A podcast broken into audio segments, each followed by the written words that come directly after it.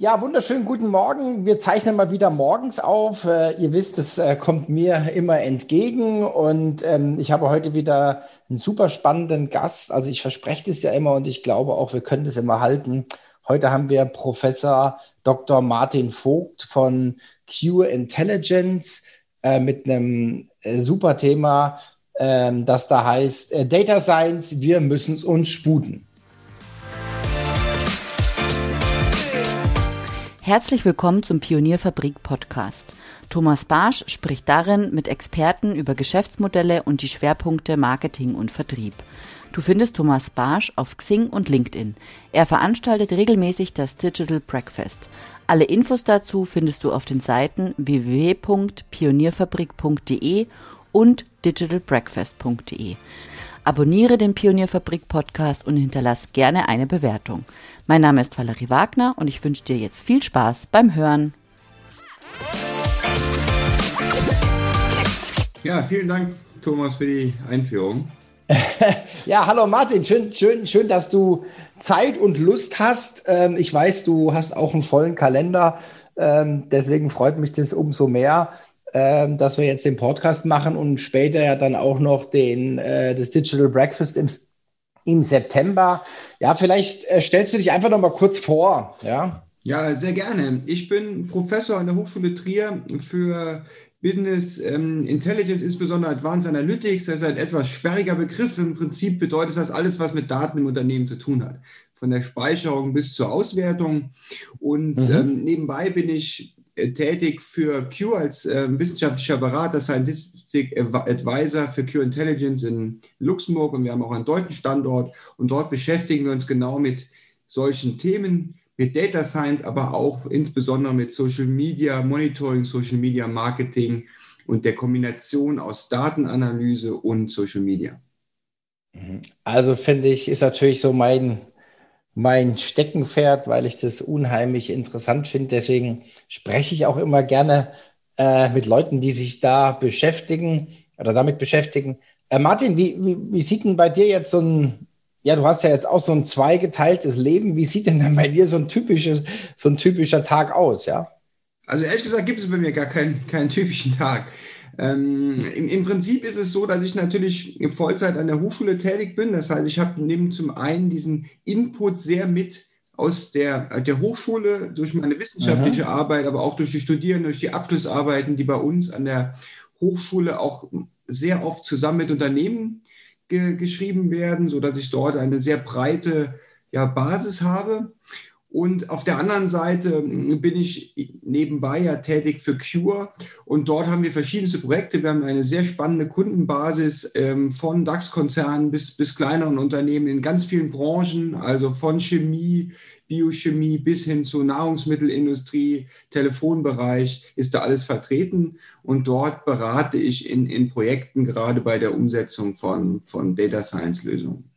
So, das ist sehr abwechslungsreich. Ja, Mhm, also das mit den, mit den, ich bin ja auch in der Lehre tätig und ähm, also das begrüße ich auch immer. Ähm, also ich selber betreue auch ähm, ja immer sehr, sehr viele Bachelor- und Masterarbeiten. Ja. Also ich habe jetzt irgendwie wieder 20 Arbeiten liegen oder so, ja. Ähm, also es ist schon auch, äh, es ist Arbeit, aber äh, mir geht es da so ähnlich wie, wie dir. Ähm, man hat immer die, die praktische den praktischen Bezug. Und was ich halt auch sehr, sehr schön finde, ähm, es ist ja auch nochmal, er hat ja auch nochmal eine ganz spezielle Qualität, wenn sich so ein, so ein Student, ähm, ich sag mal, drei Monate äh, in so ein Thema kniet, ja, äh, und ähm, ja, man, man, weiß ja auch, die Bachelorarbeiten sollen ja immer, immer enger werden von, von der Thematik her und so weiter und oder werden auch immer enger. Und ähm, das Schöne ist, dass man ja dann auch wieder so einen ganz, ganz tiefen Blick in irgendeine Materie bekommt. Ja, das, das schätze ich auch sehr, ja. Ja, gut, ähm, kommen wir mal zum Titel. Data Science, wir müssen uns sputen. Warum müssen wir uns sputen? Also wir haben ja schon sehr, sehr, oder ihr, ihr habt ja einen sehr, sehr provokativen ähm, Titel gewählt, ja. Warum müssen wir uns sputen? Ja, ja, also diese Wörter, Worte sind auch nicht von uns, sondern die sind von, von Angela Merkel, ehrlich gesagt. Die, die haben wir in einem, einem Zitat bedient. Ähm, ich glaube aber, dass sie recht hat. Und zwar ist es so, dass äh, ja, Daten werden ja oft als Rohstoffe bezeichnet, wobei das nicht ganz stimmig ist, weil Rohstoffe nehmen ja ab. Ja, aber die Datenmenge im Gegenzug dazu, die, die explodiert geradezu, die verfügbare Datenmenge. Und ähm, ich glaube, dass sich damit einhergehend auch Geschäftsmodelle ändern. Ähm, zum einen natürlich dadurch, dass ich ähm, durch, ähm, durch Kunden, die ich besser kennenlernen kann, aber auch durch, durch Automatisierungen. Und mir ist das selber nochmal klar geworden an einem Beispiel, was eine, eine ja, fast Kollegin von mir einmal erzählt hat, die gefragt hat, was ist der Unterschied, was macht, ist eigentlich Digitalisierung, was ist Data Science, was ändert sich da? Und die hat das einfache Beispiel eines smarten Kühlschranks genommen. Gesagt, was ist die Aufgabe eines normalen Kühlschranks? der, der macht ja irgendwie die, die, das Essen eben kalt, damit es länger hält. Was ist der Unterschied eines Smart-Kühlschranks, der Daten sammelt? Zum Beispiel dazu, was wurde eingekauft, wann wurde der Kühlschrank befüllt, wann wird gegessen, wie lang sind die Haltbarkeitsdaten. Da ändert sich das Geschäftsmodell kolossal. Also zum Beispiel mhm. kann man eine Kooperation eingehen mit einem ja, mit einem Lebensmitteleinzelhandel und sagen, kauf bitte diese Sachen nach, wenn es Sonderangebote gibt. Man kann aber mhm. auch sagen, dass das ein Ernährungsberater wird. Es sind noch die und die Dinge im Kühlschrank, wie kann ich gesund ein, ein, ein, ein Essen kochen und so weiter. Das heißt, wenn wir Daten haben, zur Verfügung haben, ändert sich nicht nur dass wir sagen, wir haben jetzt alles irgendwie am Computer halt eingescannt und ist halt da, sondern es ändern sich komplette Geschäftsmodelle. Und das Geschäftsmodell mhm. vorher vom Kühlschrank war, ich, ich verkaufe eben den Kühlschrank teurer als die Einzelteile. Und jetzt ist es so, ich werde zusätzlich zum Datenmanager.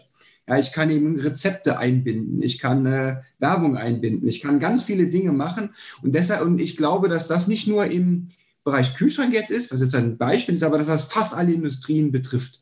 Ja, das ist von der, von der Industrie, die misst, wann gehen Produkte kaputt, bevor sie überhaupt kaputt sind. Anhand mhm. der Messung von Laserdaten, Vibrationen, Temperatur, Sounddaten, die gemessen mhm. werden, aber auch hin zur Automatisierung, damit ich noch kosteneffizient unterwegs bin, ja, indem ich Texte automatisch zusammenfasse, indem ich Kunden besser verstehe, warum Abwanderung. Und das ist gerade mittendrin. Das ist ja oft so diese Schlagwörter, die hier immer verwendet werden, wie Industrie 4.0, ähm, die eben dazu führen, dass sich Geschäftsmodelle rasant ändern können und dass sich dort mein Unternehmen eben auch anpassen muss. Und deshalb so dieses, wir müssen sputen. Ähm, es gibt so ein anderes, mhm. vielleicht noch ein Kommentar dazu, ein Zitat ähm, von einem Premierminister aus Kanada, der auch mal gesagt hat, die Rate der, des Fortschritts, die war noch nie so schnell wie heute und sie wird nie wieder so langsam sein. Und mhm. deshalb so dieses, mhm. wir müssen uns sputen, weil das, ja, dass die Geschäftsmodelle eben verändern müssen und wir müssen da dabei sein und uns anpassen. Mhm. Ja, also das, das im Haushaltsbereich ist natürlich ein ganz, ganz guter, ganz, ganz guter, äh, gutes Beispiel, weil das auch jeder, jeder versteht. Äh, äh, ich erinnere mich noch, ähm, Samsung hat vor Jahren, also wirklich schon vor Jahren, äh, äh, die Waschma erste Waschmaschine mit WLAN-Anschluss präsentiert, ja. Und dann hat dann jeder normale Mensch im ersten Moment gesagt, das ist so ein Quatsch, ja so ein Quatsch, das brauche ich doch gar nicht. Aber gerade weil halt auch der Blick halt zu eng war, weil man immer an, an die traditionelle Aufgabe gedacht hat, ja, aber ähm, dass man dann die Waschmaschine quasi ähm, ähm, über die App steuern kann und ich sage, okay, ich fahre jetzt vom Büro nach Hause, äh, ähm, und starte sie jetzt, damit meine Hände, mein, meine Hemden nicht verknittern oder mein, äh, mein spezielle Bluse oder so, ja, oder ähm, ich wohne vielleicht in einem Hochhaus im achten Stock, ja, und will jetzt nicht andauernd runterlaufen, gucken, ob die Waschmaschine schon fertig ist, sondern das kann ich dann kann ich dann machen äh, mit der App. Und da, das sind halt dann die Sachen, äh, wo man dann auch die Leute, ich sage jetzt mal, hinführen muss und auch die Möglichkeiten zeigen, äh, weil sie immer in meinen Augen viel zu eng denken und, und äh, immer diese, dieses klassische Produkt mit den klassischen Aufgaben. Also finde ich auch ein, ein super Beispiel, ja. Ja, ja ich glaube, dass ich, und das, das ist das Spannende an diesem Bereich, ähm, dass ich, glaube ich, diese, diese Data Science, Smart-Lösungen, KI, dass sich die in, in unserem kompletten Leben eindringen mhm. werden. Das heißt, wir haben zum einen sind die natürlich jetzt im, im Bereich der Arbeit in verschiedensten Bereichen. Ja, wenn man zum Beispiel an Kundenkommunikation denkt, da gibt es Chatbots, Ähm, man, ja. Das heißt, auch in, in, bei Einstellungen von Personalabteilungen kann man vielleicht dort auch irgendwelche KI benutzen. Wir haben aber auf der anderen Seite, wie du gesagt hast, auch im privaten Bereich, ja, Smart Home, wir haben ähm, WLAN für Waschmaschinen, wir haben ähm, ja, mit Alexa Spracherkennung, wir haben Autos, die äh, immer autonomer unterwegs sind, sodass sich komplett das ändern würde. Und das macht total Spaß. Also ich glaube, wir sind in einem der spannendsten Zeiten momentan, weil es so schnell so viel tut. Und trotzdem muss man auch, wenn man als Unternehmen ist, sollte man da, finde ich, keine Angst davor haben, sondern sich einfach geschickt aufstellen. Aha, aha. Und ähm, vielleicht nochmal das Sputen. Also wenn wir uns sputen, müssen. Ähm, wie siehst du jetzt so eine, so eine, so eine Roadmap? Ja, wenn jetzt jemand, äh, wenn jetzt jemand sagt, okay, ich will mich sputen, aber was, was mache ich denn jetzt? Ja. Ja, das, das ist ähm, eine sehr gute Frage und eine spannende Frage. Ähm, ich, das hängt natürlich sehr davon ab, welche Daten ich zur Verfügung habe. Ähm, ich glaube, man muss verschiedene Dinge tun. Das erste ist, ich muss mich jetzt schon fragen, wenn ich Daten analysieren möchte, muss ich die vorher schon speichern. Das heißt, ich muss natürlich im Einklang mit der Datenschutzgrundverordnung, ja, muss ich mir aber Gedanken machen, welche Daten brauche ich in einem Jahr, damit ich zeitliche Veränderungen brauche, damit ich, ähm, damit ich zum Beispiel, ähm, wenn ich Kundendaten für bestimmte Zwecke habe, vielleicht muss ich eine Umfrage mit, mit meinen Kunden machen, ja, da muss ich, vielleicht muss ich Sensoren anschaffen für meine Maschinen, damit die Aha. überhaupt äh, Vibrationen messen können. Das braucht einen gewissen Vorlauf. Ich muss dann mhm. Database aufmachen. Da soll ich mir auf jeden Fall jetzt schon Gedanken machen, welche Daten benötige ich überhaupt. Vielleicht sollte ich auch schon, wenn ich ein mhm. großer Konzern bin, mir überlegen, wenn die Daten in verschiedenen Datenbanken zur Verfügung stehen, in verschiedenen Ländern, so ich das manchmal kenne, ähm, mhm. die, die nicht harmonisiert sind. Ja, vielleicht soll ich das jetzt schon mal zusammenführen, weil die ganzen Auswertungen und KI, die sind nur so gut wie die Daten, die ich benutze. Und die Grundlage, die muss ich als erstes schaffen. Und das braucht Zeit, das braucht Vorlauf, das braucht Ressourcen. Das sollte man auf jeden Fall angehen, wenn man es noch nicht getan hat. Der zweite Schritt ist dann, dass man natürlich ähm, immer sich analysiert, wie, welche Dinge kann ich automatisieren und wo kann ich noch weitere Services ähm, benutzen, wie kann ich eine KI überhaupt einsetzen? Also wo könnte das von Vorteil sein? Und ganz wichtig ist mir dabei, dass man nicht nur sein eigenes Unternehmen hat, sondern gleichzeitig auch schaut, wo die zukünftige Konkurrenz herkommen kann. Aber da ist immer dieses Kodak-Beispiel, ja, das Kodak-Beispiel, der Marktführer in einer analoger Fotografie, der nur gesehen hat, dass die Konkurrenz auch Fotoapparathersteller waren, aber nicht unbedingt jetzt IT-Firmen. So ist das jetzt, wenn man sich die Automobilindustrie anschaut, da ist auf einmal kommt eine Tesla dazu. Ähm, und ich glaube, da sollte jedes Unternehmen schauen, wie kann man sich aufstellen und neue Technologien für sich gewinnbringend nutzen. Das heißt, es ist einmal so dieser Mindset, den man schaffen muss im Unternehmen, nach vorne denken und zum anderen aber auch die Basis schaffen, dass wenn ich Daten habe, dass ich überhaupt eine Chance habe, diese auszuwerten. Mhm. Ja, das ist ja äh, nach wie vor ein, ein, ein, sehr, sehr häufiges Problem und, und auch, äh, das sind natürlich auch jetzt, wenn wir jetzt in größeren Unternehmen äh, tätig ist, dann ist es, sind es natürlich auch so richtige Mammutprojekte, ja. Also das, das dauert ja Jahre, zum Beispiel mal so ein, so ein äh, Konzern, so ein Unternehmen, was natürlich auch gewachsen ist, zum Teil organisch, aber so, zum Teil auch durch Zukäufe. Jetzt haben die halt verschiedene ERP-Systeme und, und, und, und das ähm, muss ich sagen, das sehe ich noch so ein bisschen als Hausaufgaben schon in der analogen Welt, ja. Also, also da hätte ich die, oder gab es schon eine Notwendigkeit, die Hausaufgaben zu machen. Und äh, es gibt dann halt auch so Beispiele, ja, ähm, so als äh, Benchmark für jeden, äh, wie schnell kriege ich jetzt einen Monatsabschluss, ja? Also wie schnell kann ich auf Knopfdruck einen Monatsabschluss bekommen, ja? Ähm, und da habe ich mal gehört vom Daimler, äh, irgendwie unter 24 Stunden haben die die Zahlen von äh, 600 äh, Konzerntöchtern und so weiter, ja. Und das ist natürlich dann schon großes Kino, ja. Und wenn ich das halt nicht habe, äh, dann muss ich mich vielleicht besonders sputen, ja, weil das, was du gesagt hast, diese, diese äh, Datenbasis muss da sein. Ähm, es muss auch ein, ein, intelligentes Design dahinter sein, ja. Ähm, dass ich dann nachher auch die Daten au auswerten kann und was für viele oder was wir, also das kann man fast pauschal sagen, ja, auch wenn ich mit Kollegen rede, äh, die Datenqualität ist meistens miserabel, ja. Absolut. Ähm, ja. Ich glaube, dass das auch einer der Schritte ist. Wir nennen das äh, für uns ist das so, wir haben, wenn wir von Data Science reden, dann haben wir meistens drei Teile im, im Kopf. Das, das erste ist das Data Engineering. Dazu gehört natürlich das ganze Daten sammeln, aber auch das Daten aufbereiten. Qualitätssicherung machen, Qualitätskontrollen. Das ist sehr, sehr viel Arbeit. Die meisten denken, wenn man an, an, an künstliche Intelligenz denkt, an Machine Learning, neuronale Netze, das ist für mich immer so, so dieser zweite Schritt. So dieser erste Schritt, dass die Daten sauber sind und, und ordentlich mhm. funktionieren. Der ist vielleicht der, der bisschen langweiligere, sage ich mal. Das hört sich nicht so mhm. sexy an, wenn ich, noch, wie wenn ich neuronale Netze mache. Das ist aber der wichtigste Schritt überhaupt für mhm. mich, weil nur dann macht es Sinn, auch den nächsten Schritt zu gehen. Deshalb, das, mhm. das sollte man auf jeden Fall angehen, wenn man, wenn man das möchte. Jetzt hast du von drei Schritten geredet. Der, das war der erste. Der dritte Schritt ist für mich, dass man es in Unternehmen bringt und dort zum Beispiel visualisiert, interaktive Dashboards baut und dann Lösungen hat, mit denen man auch arbeiten kann. Das ist so dieser, dieser Dreiklang aus erst die Daten haben, aufbereiten, dann ja, coole Modelle bauen und das Ganze dann anschließend visualisieren und in, ins, ins Live gehen, automatisieren. So dieser, dieser Schritt. Das haben wir so mhm. als, als drei Schritte unter. Mhm. Okay. Ähm, jetzt habe ich noch ein Stichwort. Ähm, Data Enrichment. Wo siehst du das?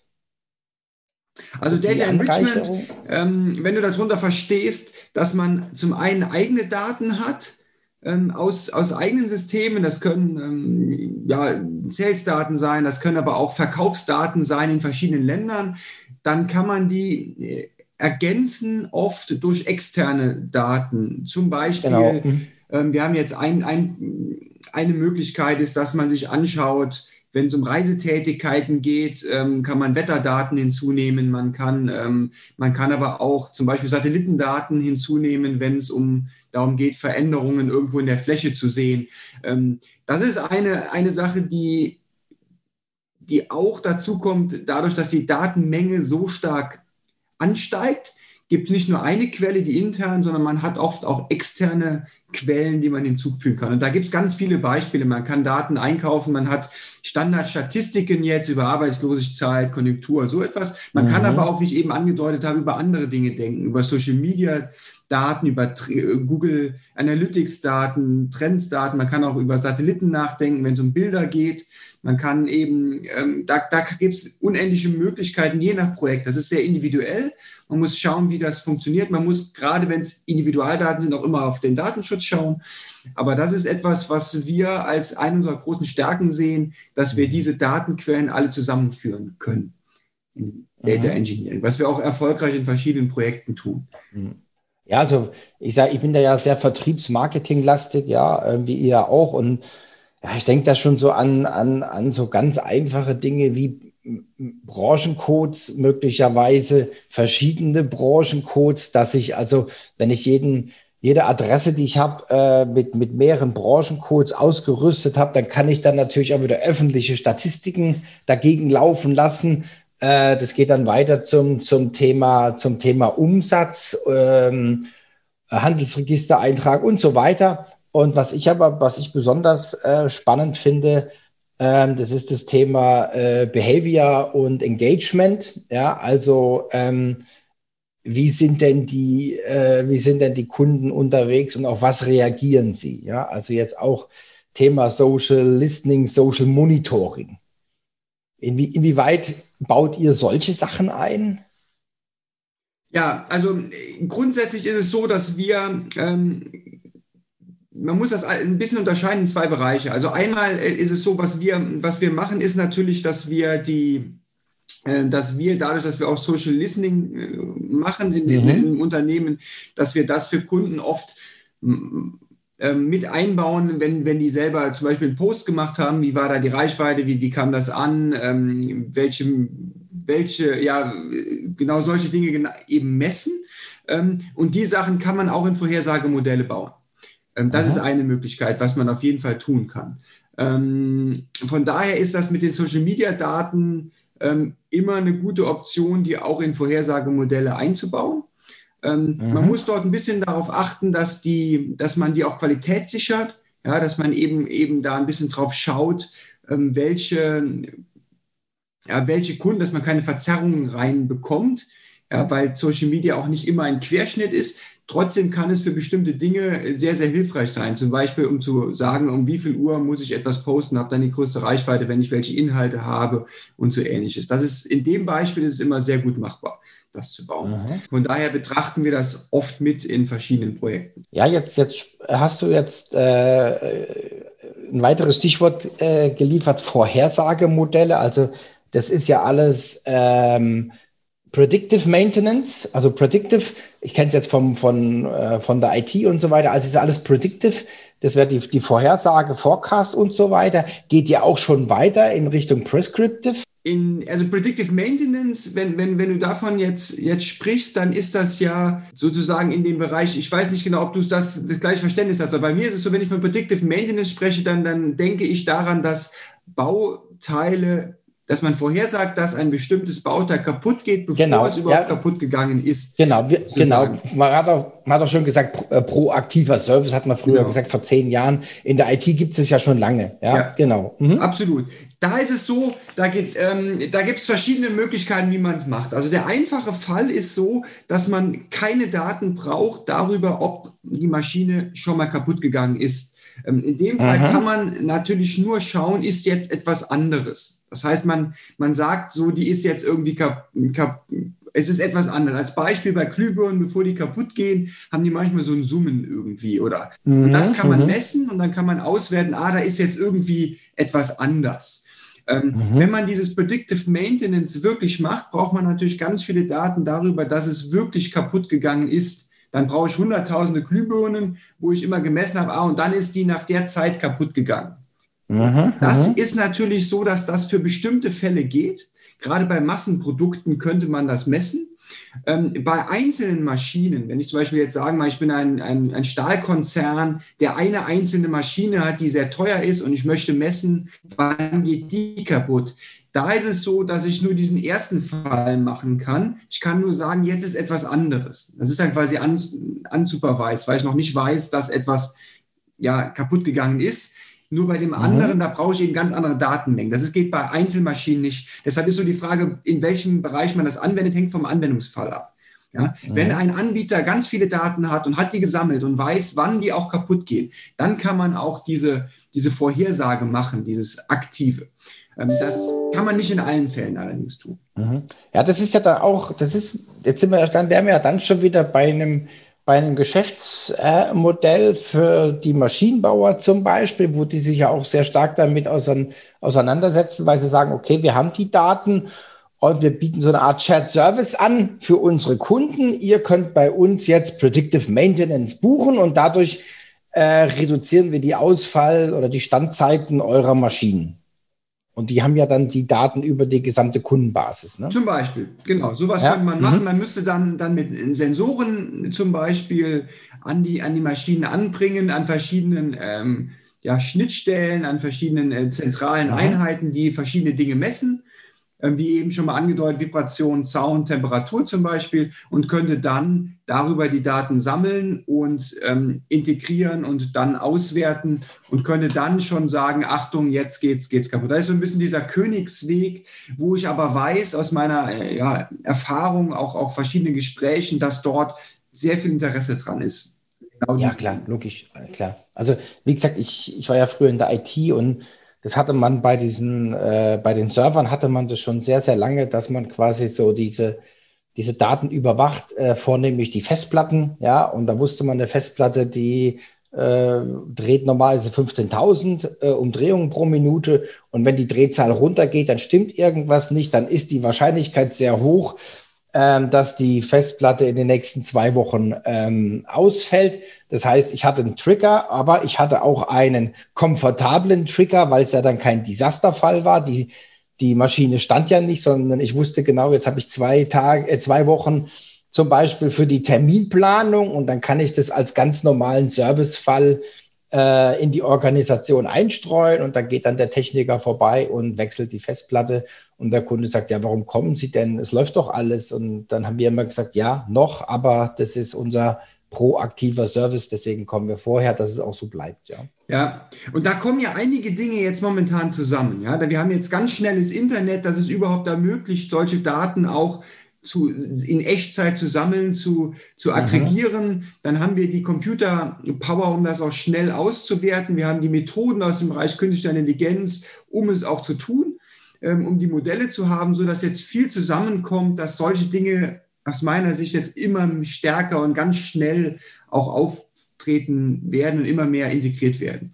Also das ist das Spannende, dass so die viele dieser Schlüssel Technologien gerade gleichzeitig irgendwo so in den Startlöchern sind. Manche nennen mhm. auch 3D-Druck noch dabei, ähm, wo man sagt, da kann sich sehr, sehr viel verändern. Das ist alles so ein bisschen unter diesem Schlagwort Industrie 4.0, das dazu führt, dass wir eben diese gigantische Fortschrittswelle haben. Ähm, und Corona kann das Ganze auch nochmal jetzt beschleunigen. Äh, das hat man ja einige Sachen, hat man jetzt auch gesehen, wenn man digital nicht so perfekt aufgestellt ist, dass dann vielleicht auch bestimmte Dinge zu langsam sind, wenn man jetzt an bestimmte Entscheidungen im Gesundheitswesen denkt oder jetzt auch äh, nicht digitalisierter Impfpass oder und so weiter. Oder ähm, dann hatten wir einerseits sehr, sehr viel Glück, dass wir schon so Dinge wie jetzt Zoom haben, ja, diese Andi, mhm. dass wir überhaupt Homeoffice so, so im großen Stil machen konnten. Und auf der anderen Seite wurde, denke ich, auch die Schwächen wurden aufgezeigt, sodass ja, das einfach nochmal dazu führen wird, denke ich, dass dort mehr Gas gegeben wird. Ja, also seh, seh, unterstreiche ich, unterstreiche ich, ja. Also manche haben jetzt halt gesehen, äh, äh, ja, dass die Welt doch ein bisschen anders ist, als sie bisher wahrgenommen wurde. Also jetzt sind wir vielleicht wieder sogar bei dem, bei dem äh, Beispiel vom Anfang, ja, also eingeschränkte Funktionen, also die Grundfunktion plus die Betrachtung. Und jetzt auf einmal äh, ist alles offen, ja, und es gibt ganz, ganz neue Möglichkeiten, die man vielleicht in der Vergangenheit nicht wahrhaben wollte. Ja, und die Menschen haben sich auch anders verhalten, als äh, die Chefs immer angenommen haben, so nach dem Motto, also äh, ja, wenn die zu Hause sind, die arbeiten doch gar nichts, ja. Äh, dabei gibt es schon seit Jahren, seit Jahren gibt es schon Studien dazu, ja. Ähm, ich erinnere mich eine Studie, die ist bestimmt auch schon 10, 15 Jahre alt. Ähm, da hat man mal getestet, ähm, untersucht, wer, wo wie die Produktivität ist. Und da kam dann zum Beispiel raus, dass Notebook-User so 10% produktiver sind. Ja, und dann hat man sich überlegt, warum. Ja, und dann ist man dann natürlich dann auch tiefer reingegangen und dann äh, kam dann raus, ja, selbst der konservative Einkaufsleiter äh, wenn er ein bisschen Druck hat, äh, nimmt dann doch mal das Notebook gerne mit nach Hause und arbeitet weiter. Und so kam diese erhöhte Produktivität, ja. Ähm, also das sind eigentlich schon ganz, ganz offensichtliche Sachen, wo schon, wie gesagt, Studien, Studien äh, belegen oder es gibt auch Studien, Anzahl der Bildschirme, ja, dass man mit drei Bildschirmen 50 Prozent, 50 Prozent produktiver ist, ja. Und wenn ich sowas natürlich alles irgendwie auch ignoriere, ähm, ich sag's mal ganz hart, dann, dann äh, schwindet äh, mein Wettbewerbsvorteil, ja. Ja, also ich glaube, dass Corona so tragisch, wie es auch, auch war und, und ist, sage ich mal, ist es so, dass in jeder Krise oder nach jeder großen Krise gab es auch häufig starke Veränderungen, starken Fortschritt, der ausgelöst wurde. Und mhm. ich glaube, dass Corona auch die Digitalisierung dadurch massiv befeuern wird, aber auch Dinge wie zum Beispiel Homeoffice, wo man jetzt gesehen hat, es funktioniert, ja, dass dort flexibler ähm, gearbeitet wird und ich glaube auch, dass Geschäftsmodelle und, und äh, nochmal überdacht werden. Ich glaube, dass wir auch hierdurch einige Veränderungen in der Wirtschaft sehen werden. Die also ich habe da immer so einen Spruch, Evolution by Pain, ja. also wenn es irgendwie schmerzhaft wird, dann bewegt man sich halt dann doch, ja. Ähm, vielleicht nochmal eine Frage äh, zu euch zurück. Äh, wenn du hast gesagt, ihr implementiert sowas, habt ihr dann so einen eigenen äh, Technologie-Stack oder, oder auf was baut ihr dann auf, wenn ihr so Data Science implementiert? Also prinzipiell sind wir da ein bisschen flexibel und richten uns da auch mal immer nach den Kunden. Aber die Hauptsprachen ja im Data Science, wenn man jetzt mal denkt, wo sind die Pakete implementiert, das ist meistens Python oder R. Ähm, je nachdem, was man da bevorzugt. Ich sehe auch selber jetzt, wenn ich mal nicht nur an Cure denke, sondern auch an die Hochschule, sehe ich auch, dass Firmen beides verwenden. Es gibt Firmen, wo, wo die Studierenden besser R nutzen sollen. Manche wollen eher Python. Also das sind so die beiden Hauptsprachen, die verwenden wir auch. Mhm. Und für die Visualisierung nehmen wir dann meistens äh, Tableau zum Beispiel als, als, als, mhm. als Basis dazu. Und natürlich mhm. kann man aber auch noch weiterdenken, wenn man jetzt an an, an, an, an verteilte Datenbanken oder sowas denkt. Aber im Moment jetzt mal für die Implementierung würde ich jetzt Python und, und R als die Hauptsprache nehmen. Die, die verwenden wir auch. Das ist so das, was immer genommen wird. Okay. Und also wie gesagt, wir waren ja jetzt, ich rede mal jetzt in Gartner, Gartner Stufe 3, ähm, Predictive und ähm, befasst ihr euch auch schon mit, mit Stufe 4 und 5, also Thema Opti automatisierte ähm, Optimierung, also Selbstoptimierung von den Systemen? Habt ihr das schon auf dem Radar? Ähm, Selbstoptimierung, ähm, also man, man kann das tun, wenn man jetzt ein Vorhersagemodell hat. Wir haben jetzt zum Beispiel ein, ein Vorhersagemodell gebaut. Dann ist so, unter, wenn man unter Selbstoptimierung versteht, dass wir sagen, wenn neue Daten hinzukommen, dann werden die mit in das Modell integriert ähm, sagen wir mal, semi-automatisch ist das meistens oder automatisch mhm. und das führt dazu, dass die Vorhersage angepasst wird. Ähm, dann ist es so, dass wir das auch tun, ja. Also das mhm. ist so dass okay. das Grundlegende von, ja, von, von unseren Modellen ist, dass wenn Daten ähm, sich aktualisieren, dass das natürlich irgendwie in die, in die Modellierung mit rein, reinfließt. Also es ist nicht statisch irgendwie programmiert ist. Ähm, das liegt allerdings bei uns jetzt auch daran, wir haben zum Beispiel Zeitreihenmodelle, da ist natürlich völlig klar, dass da neue Informationen ähm, mhm. mit reinkommen müssten. In unserem Fall waren zum Beispiel die Vorhersagen auch sehr stark von der Corona-Lage ähm, abhängig, sodass wir ähm, dort auch die, die RKI-Zahlen mit reinfließen lassen haben, aber auch die Mobilitätsdaten haben wir benutzt und die aktualisieren sich natürlich permanent, sodass wir das auch immer mhm. wieder mit in das Modell rein müssen. Von daher, wenn man das als Selbstoptimierung bezeichnen möchte, dann, dann, dann tun wir das auch, ja. Mhm, okay. Ähm, vielleicht jetzt nochmal so zu den äh, Artificial Intelligence, Machine Learning, Optimization. Also inwieweit beschäftigt ihr euch schon mit dem Reinforcement Learning? Ja, Reinforcement Learning. Ähm, wir, wenn ich ganz transparent bin, dann ist es so, dass wir für die meisten, die Frage ist, wo, wo benutzt man Reinforcement Learning? Also für mhm. die meisten Anwendungen, die wir machen, benutzen wir ähm, das nicht, weil, warum ist das so? Weil das hängt von der Anwendung ab. Also wenn wir mhm. zum Beispiel Zeitreihenanalyse durchführen, dann benutzen wir eher Zeitreihenanalyse und lernen dann auf diesen Daten. Da würde man jetzt mhm. eher statistische Modelle für verwenden.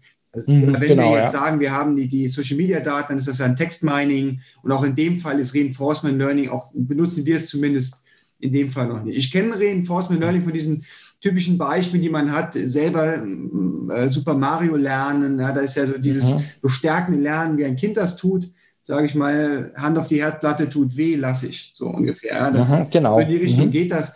Ähm, wir kennen uns natürlich auch mit den Methoden aus und ich hatte auch einige Abschlussarbeit zum Beispiel schon in dem Bereich. Wir haben es aber jetzt, wenn ich für Cure in unseren Anwendungsfällen haben wir es noch nicht verwendet, ähm, weil das für die Zwecke, die wir hatten, ähm, waren andere Methoden, die, ja. die angebrachten. Wir haben aber jemanden ja. auch in, im Team, der in, in dem Bereich ja, promoviert hat. Von daher haben wir da auch Wissen sind aber im Moment ein bisschen in, in einem anderen Bereich noch unterwegs. Mhm. Okay, gut. Ähm, ja, wie, wie ist denn jetzt dein, deine Einschätzung? Also jetzt mal vielleicht ein bisschen äh, auf, die, auf die Wettbewerbssituation ähm, Deutschland gegen den Rest der Welt. Ähm, wie siehst, wie siehst du die deutsche Industrie jetzt in dem ganzen Umfeld von wegen Sputen? Ja, also ich glaube, wenn ich das sehe, dann, dann denke ich, dass viele Unternehmen sich jetzt damit beschäftigen, ähm, wenn ich das sehe. Von daher ist, ist das schon so der Wille da. Und ich glaube auch, dass die deutsche Wirtschaft sehr, sehr stark ist. Aber wenn man jetzt mal den Blick nach, nach China oder so richtet, dann ist es, glaube ich, schon so, dass dort ähm, und auch USA, dass das natürlich so die, ja, Marktführer sozusagen sind und dass wir auf jeden Fall aufpassen müssen, dass wir da dabei sind. Man kann das ja mal Folge jetzt auch mal einfach mal von den großen Firmen messen und schauen, wann sind die mhm. Top-Firmen in Deutschland gegründet worden und wann wurden die Top-Firmen, also von, von der Marktbewertung momentan mhm. in der Welt gegründet mhm. und wie viele davon sind in Europa. So, wenn man das jetzt mal mhm. misst, dann sieht man Amazon, Google, Facebook, Alibaba, Tencent, ähm, die sind alle nicht in Europa gegründet worden und die großen deutschen Firmen, an die man so denkt, Daimler, Volkswagen, Siemens, Bosch und so weiter, bis auf SAP, sind die alle ja schon relativ alt. Ja. Die, die meisten der Top 10 Firmen, die am weitesten, am höchsten bewertet sind, sind in nach 2000 gegründet worden, mit Ausnahme von Microsoft Aha. und Apple, die so 75, 76 Und von mhm. die anderen äh, und die deutschen Firmen, Firmen auch Europa sieht man wenige in den Top 100 von Mhm. Von daher glaube ich, dass wir einen sehr starken, dass Deutschland irgendwie immer sehr stark ist. Gleichzeitig sind wir aber bei den Entwicklungen von der Größe nicht so dabei. Und ich glaube, dass man da halt auf jeden Fall aufpassen sollte, dass man, dass man da den Anschluss nicht verliert. Ich würde es aber nicht pessimistisch sehen, weil ich glaube, dass Europa und auch, auch, auch deutsche Industrie sehr stark ist.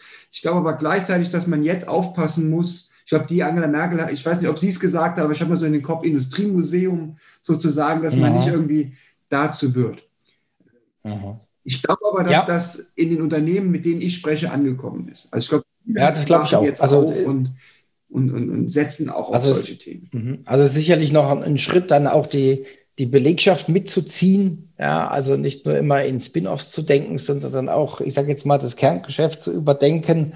Ja, ist ja nicht immer nur dienlich, jetzt immer nur neue Sachen zu machen, sondern auch zu überlegen, wie verändert sich jetzt mein, mein Kerngeschäft. Und ich meine, das war jetzt auch letzte Woche äh, ganz, äh, fand ich jetzt ganz gut in der Presse, ja, dass äh, Porsche zum ersten Mal mehr ähm, Autos verkauft hat als Tesla. Das sind ja auch so äh, Botschaften, ja, so nach dem Motto, okay, die haben, die haben ihre Hausaufgaben schon gemacht, ja. Ähm, das beobachte ich auch immer sehr, sehr genau. Also, also was da auch so jetzt kommerziell drumherum passiert oder ähm, Porsche, also das fand ich zum Beispiel auch eine Meldung, die ist jetzt auch schon anderthalb Jahre oder zwei Jahre her, äh, dass ich quasi Porsche online bestellen kann. Ja, das finde ich fabelhaft, ja. Und das war halt auch wieder getrieben durch die, durch Amerika, durch Asien, weil die halt dann äh, das äh, äh, ich sage jetzt mal, ein Auto online bestellen wollen, ja, und äh, wenn ich das halt nicht habe, dann geht mir mein Geschäft verloren, ja. Ja, also ich glaube, ich glaube, dass wir schon vor Herausforderungen da stehen